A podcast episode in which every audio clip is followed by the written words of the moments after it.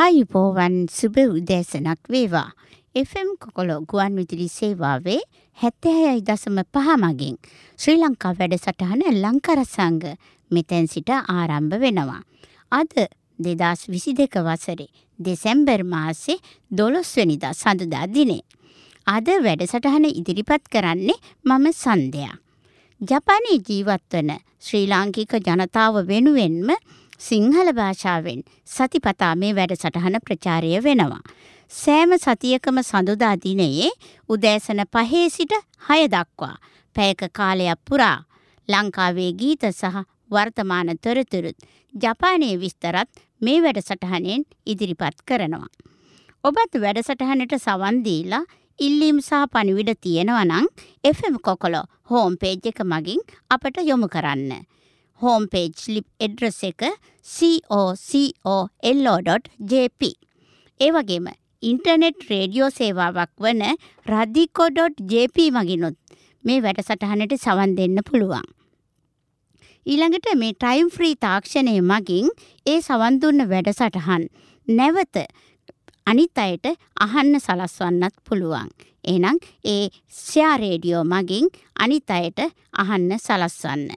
එහෙනම් අද රැඳී ඉන්න පැයක කාලයක් ලංකාරසංග සමග. අද දෙසැම්බර් මාසේ දොළොස්වනිදා සඳුදා දිනය. දෙදස් විසි දෙකේ දොළහයි දොළහය. දොළහ දෙකේව පහක්ම තියෙනවා. මේ අවුරුද්දේ දෙසැම්බර් මාසය පටන්ගන්නවත් සමඟම සැබෑම සීතල කාලයක් පටන් ගත්තා. ජපානයේ වැඩකටයුතු වැඩිම මාසයත් මේ දෙසැම්බර් මාසය වෙනවා. ජපන් ජාතිකයන් අවුරුද්දට දෙවතාවක් තමන්ට දැන් මේ දක්වා මේ තත්ත්වයට එන්ඩ උදව් උපකාර කළ අයට තෑගිබෝග ලබාදීලා ස්තුති කිරීම සිදු කරනවා. ඒ කාල දෙක මොනවද කිව්වොත් ග්‍රීස්ම කාලයේ සහ ශීත කාලයේයි. දැන් මේ දිනවල ඒ විදිහට තෑගිබෝග යවලා ස්තුති කිරීම සිදු කරනවා. ඊළඟට අද දොළොස් වෙනිදා. හෙට දහතුන් වෙනිදා සිට ගෙවල් දොරවල්. ඉලට වැඩ කරන ආයතන සාප්පු කඩසාප්පුවල වසර අවසාන පිරිස්තු කිරීම් පටන්ගන්නවා. ටිකෙන් ටික අස් කරන්න පටන් අරගෙන අන්තිමට දෙසැම්බර් තිස් එක්වනිදට පෙර පිරිසුදු කරලා අවසං කරනවා. ඉලටව දෙසැම්බර් පාලොස්වනිදා සිට අලුත් අවුරුද්දට ජපන් ජාතිකයින් සූදානම්වීම ආරම්භ වෙනවා. අලුත් අවුරුදු සැරසිලි හදන්න කන්දට එහෙමත් නැත්තං කැලේට ගිහින් අවශ්‍ය දේවල් රැගෙනේම ඒ වගේම කල් තබා ගණ්ඩ පුළුවන් රස කැවිලි එහෙම හදන්න පටන් ගන්නවා. සුභපතම් සුභ පැතුම් කාඩ් සැකසීමත් මේ දවස්වල ඔන්න ආරම්භ කරනවා. මේ අවුරුද්දේ දෙතැම් දෙසැම්බර් මාසේ එකම මහජන නිවාඩු දිනයක්වත් නැහැ. හැමදාම වැඩ කරන්න වෙනවා සතියේ දවස් පහ. ඉතින් දෙසැම්බර් මාසේ විසි දෙවනිදා විශේෂ දවසක්. දෙදස් විසි දෙකයි දොළහයි විසි දෙක. එතකොට දෙකේ ඉලක්කම් හයක්ම තියෙනවා. ඒකත් එක විශේෂත්වයක් තව විශේෂත්වයක් තියෙනවා. ඒ තමයි සෑම වසරකම දෙසැම්බර් විසි දෙවනිදා අවුරුද්දේ දවල් කාලය අඩුම දවසද මේ දෙසැම්බර් විසි දෙවැනිදා වෙනවා. ඊට පස්සේ නත්තල උදා වෙනවා. නත්තලෙන් පස්සේ ජපානයේ අලුත් අවුරුදු වැඩ කටයුතු නැවතත් පටන් ගන්නවා. හරිම අවිවේකී මාසයක් වෙනවා. ඉතින් ජපානයේ ජීවිතය ඒ වගේ තමයි. ගොඩක් පුරුදු සිරිත් විරිත් ඉටු කරන මාසයක් මේ දෙසැම්බර් මාසය. ඒනම් අපි මෙතනදී ගීත කීපයකට සවන් දෙමු. ඔහු එහෙනම් අපි මේ අංගයෙන් බලමු අපේ ශ්‍රී ලංකාවේ තොරතුරු මොනවද කියලා. ශ්‍රී ලංකාව ඉතින් තාම දේශපාලන අතින් නම් අස්ථාවර තත්ත්වයේ එහෙමමයි. ඒ කොහොම නමුත් 2023 වෙනකොට හොඳ ස්ථාවර රටක් ගොඩනගන්න හැමෝටම හැකි වේවා කියලා ප්‍රාර්ථනා කරන ගමන් ආද තොරතුරු ටික ඉදිරිපත් කරන්නම්. මුලින්ම මම තෝරාගත්තේ මේ ශ්‍රී ලංකාවට ආර්ථික මෙන්ම දේශපාලන ස්ථාවරත්වයක් අවශ්‍යයි කියලා ඇමරිකාව පවසලා තිබුණා. ඊළඟට මේ සංචාරක වීසා මාර්ගයෙන් විදේශ රැකියා සඳහා පිටත්වන අයව කටුනායක ගුවන්තොටුපලේදී දැඩි පරීක්ෂාවට ලක් කරයි කියලා පුවතක් තිබුණා. විදෙස් රැකියා දැන් ජාවාරමක් වෙලා. ඒ ජාවාරම ගොඩක් වැඩි වෙලත් තියෙනවා. ඉතින් මිනිසුන් පිටරට එක්කරගෙන ගිහින් අතරමං කරලා ඒ වගේ දේවල් සිද්ධ වෙනවා. ඊළඟට තව පුවතක් තමයි මේ දෙදස් විසි දෙක වසරට නව දේශපාලන පක්ෂ හතක් සඳහා මැතිවරණ කොමිසන් සභාව අනුමැතිය දී තිබෙනවා. දෙදස් විසි දෙක වර්ෂයේ ඉදිරිපත් වූ අයුතුම්පත් අතරින් එම පක්ෂ හත තෝරාගෙන තියෙනවා. ඊළඟට මේ තොරතුරු තාක්ෂණ වේදීන් දහදාහක් රට හැරගිහින් කියලා තිබුණ පුවතක්. ලෝකේ සෑම රටකම වාගේ මේ වන විට ඩිජිටල් පරිවර්තනයක් සිදු වෙනවා. ඒ නිසා තොරතුරු තාක්ෂණ වේදීන්ගේ ඉල්ලුමම ඉල්ලුමත් වැඩි වෙලා තියෙනවා. ඒ වගේම කෝවිඩ් වසංගතය නිසාත් මේ විෂයේ අවශ්‍යතාවය තව තවත් වැඩි වුණා. ඒ අනුව ශ්‍රී ලංකාවෙන් තාක්ෂණ වේදීන් දහදහක් පමණ තමන් කරමින් සිටි රැකියාව නතර කරලා රට හැර ගිහින් තියනවා කියලා සඳහන් කරලා තිබුණා. තාක්ෂණ වේදී විතරක් නෙවෙයි හැමෝම වගේ පිටරටකට යන්න පුළුවන් නම් ලංකාවේ ඉන්න බැරි නිසා යන්න පුළුවන් නම් හැමෝම යයි කියලත් හිතන්න පුළුවන්. ඊළඟට අද අවසාන පුවත වශයෙන් ප්‍රවීණ ගීත රචකයෙක් ඒ වගේම ගුවන් විදුලි වැඩසටහන් නිස්පාදකවරයකු වූ හේමශ්‍රීද අල්විස් මහතා අපි ගොඩක් ආදරය කරන කෙනෙක් ගොඩාක් ගීත ලියලා තියෙන කෙනෙක්. ඉතින් පසුගියදා අභාප්‍රාප්ත වුණා. දෙසැම්බර් 4 වෙනිදා එතුමාගේ අවසන් කටයුතු සිදු කළා. හේමශ්‍රීද අල්විස් මහතා ශ්‍රී ලංකීය ගීත ශේෂ්ත්‍රයට නිර්මාණ 4000කට ආසන්න ප්‍රමාණයක් දායාද කරලා තියෙනවා. එතුමා සිහි කිරීම පිණිස මෙතැන් සිට එතුමාගේ ගීත කීපයක් ප්‍රචාරය කරන්න මම තෝරාගත්තා. එතුමාට නිවන් සුව ප්‍රාර්ථනා කරන ගමන් අපි එතුමාගේ ගීත වලට සවන් දෙමු. මේ ඔබ සවන් දෙමින් සිටින්නේ හොල්ල ස්ටේෂන් FM කොකොලෝ හැත්තහැයි දසම් පහමගින් ප්‍රචාරය වන from overseas ශ්‍රී ලංකා ලංකාර සංග වැඩසටහනටයි. එනම් මේ අන්ගෙන් ජපානයේ තොරතුරු මොනවද කියලා බලමු. අද ජපානයේ තොරතුරු වලට තෝරාගත්තේ ලෝකයේ පළමු වතාවට ජපාන කෘෂිකර්ම සැලසුම් කරන ආයතනය වන ජස් කියලත් කියනවා JAS කියන එක ජස් එකෙන් ඕගනික් ජස් සහතිකය ලබාගත්ත මේ MCT ගිතෙල් ගැන තමයි අද ඉදිරිපත් කරන්න තෝරා ගත්තේ. දෙදස් එකොළහේ වසරේ සිට ව්‍යාපාර කටයුතු සිදු කරන ආහාර නිස්පාදන අලවි කරන EC සයිට් කවසිමයා. මේ පසුගිය මාසේ විසි පස්සෙනිද සිට මේ ගිතෙල් අලවිය ආරම්භ කළා. ජස් සහතිකය සහිත ගිතෙල් අලවිය ආරම්භ කළා.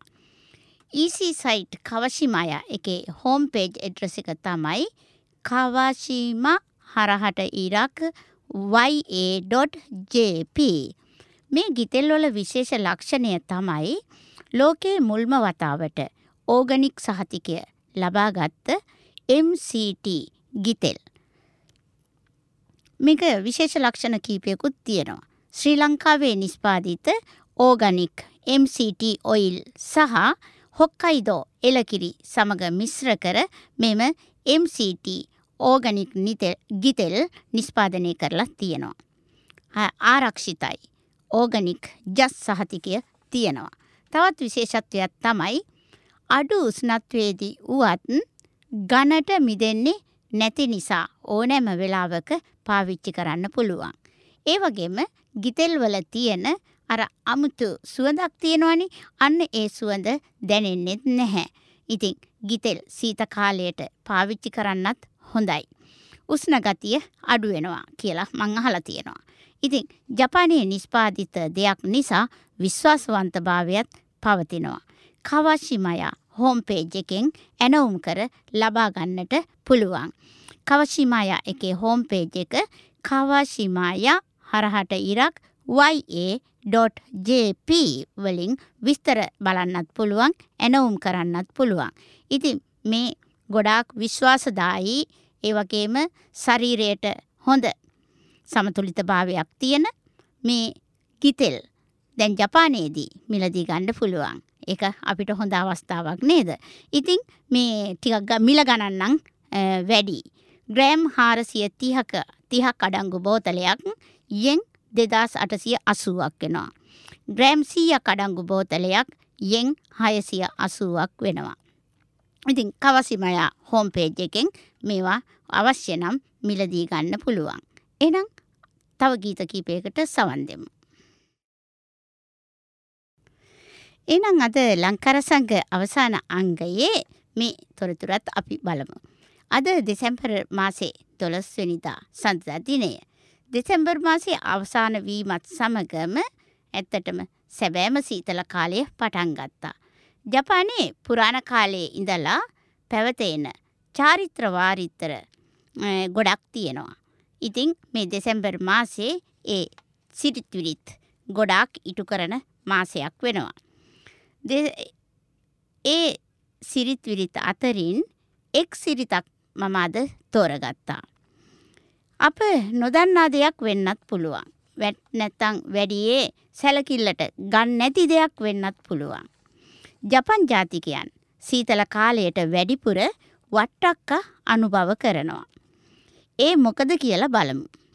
සීතල කාලයට නැත්තං මේ දවස්වල ඉර එළිය වැටෙනවා අඩුයි. ඒ නිසා තමයි වැඩිපුර වට්ටක්ක අනුභව කරන්නේ. අපේ ශරීරයට හිරු එළිය ටිකක් අවශ්‍ය වෙනවා. ඉතින් ඒ හිරු එළිය වැටෙන්නේ නැති නිසා ඒ හිරු එළියෙන් අවශ්‍ය වන දේවල් ලබා ගැනීම සඳහා තමයි වට්ටක්ක අනුභව කරන්නේ. වට්ටක්ක රස්නේ කාලවල තියෙන එළවලුවක් වුණාට සීත කාලයේ කියලා නැහැ. බහුලව තියෙනවා. මොකද සීතල කාලයට වට්ටක්ක හොඳයි කියන්නේ. සීතල කාලේ සූර්යාලෝකය අඩුවෙන් ලැබෙන නිසා මිනිසගේ ශරීරයට සූර්යාලෝකය නොලැබුණහම ශරීරේ නොයෙක් කොටස් දුර්වල වෙන්න පටන් ගන්නවා. ඒ දුර්වල වීම වළක්වා ගැනීමට වට්ටක්කා අනුභවය හොඳයි කියලා කියනවා. වට්ටක්කා ආහාර දිරවීමටද උපයෝගී වන අතරම ඒ සඳහා අවශ්‍ය පිෂ්ටය බහුලව තියෙනවා. ඒ වගේම විටමින්, මිනරල්, කැල්සියම්, ශාකකෙඳි ආදිය සමතුලිතව අඩංගු වී තිබීම නිසා සීත කාලයට අනුභවය සුදුසුයි. ඒ වගේම සෙම්ප්‍රතිස්යාව වළක්වා ගැනීමටද උපකාරී වෙනවා. ශීත කාලයේ ලෙඩ නොවි නිරෝගිමත්ව ශක්තිමත්ව කාලය ගත කිරීම සඳහා ව්‍යායාම වගේම සීත කාලයට අවශ්‍ය ගැළපෙන ආහාර රටාවක්ද අවශ්‍ය වෙනවා. ජපානයේ ශීත කාලයට ජපන් අකුරක් වන න් අකුරෙන් අල් නයන්නෙන් අවසන් අන්තිමට අවසන් වෙන ආහාර වර්ග පළතුරු එළවලු තෝරාගත යුතු වෙනවා. වට්ටක ඊට කදිම උදාහරණයක්. වට්ටක්ක ජපන් භාෂාවෙන් නන්කින් කියන නිසා ඒකත් අවසන් වන්නේ න් වලින්. ඒ හින්දා ඒ වගේ න් අකුරෙන් අවසන් වෙන එළවලු පළතුරු ඊළඟට කෑම වර්ග තෝරා ගැනීම වඩා සුදුසුයි කියලා තමයි කියන්නේ. එහෙනම් අද ඒ අංගයෙන් විස්තර ඉදිරිපත් කිරීම අවසන් කරනවා. තව ගීත කීපයකට සවන් දෙමු. From Overseas ශ්‍රී ලංකා ලංකාර සංග සඳහා වෙන්ව තිබූ පෑක කාලය අවසන් වෙගෙන යනවා. නැවත සතියක හමු වෙන බලාපොරොත්තුවෙන් අදට මම සමුගන්නයි ලෑස්ති වෙන්නේ. සමුගන්නට ඉස්සර වෙලා ඔබගේ ඉල්ලීම් සහ පණිවිඩ තියෙනවා නම් co.lo.jp කියන අපේ හෝම් පේජ් එක මගින් යොමු කරන්න පුළුවන්. මෙම වැඩසටහන් වලට radiko.jp මගින් ඒ රඩිකෝ.ජප වල ටයිම් ෆ්‍රී තාක්ෂණය මගින් නැවත සවන් දීමටත් පුළුවන්. ඒ වගේම ෂෙයා රේඩියෝ මගින් සවන් දෙන්නත් පුළුවන්. ඔබේ සවන් දුන්න වැඩසටහන් මේ ෂෙයා රේඩියෝ මගින් අනෙක් අයට අහන්න සලස්වන්නත් කියලා මම ඔබගෙන් ඉල්ලා සිටිනවා. ඉතින් මේ අවසාන ගීත කීපයක් සමගින් අද ලංකරසංග නිමාවට පත්වෙනවා. එහෙනම් අදට සමගන්නම්. ලංකාරසංග රසික හිතවතුන්ට සුබ සතියක් වගේම සුබ දවසක් වේවා කියලා ප්‍රාර්ථනා කරනවා. ආයුබෝවන්!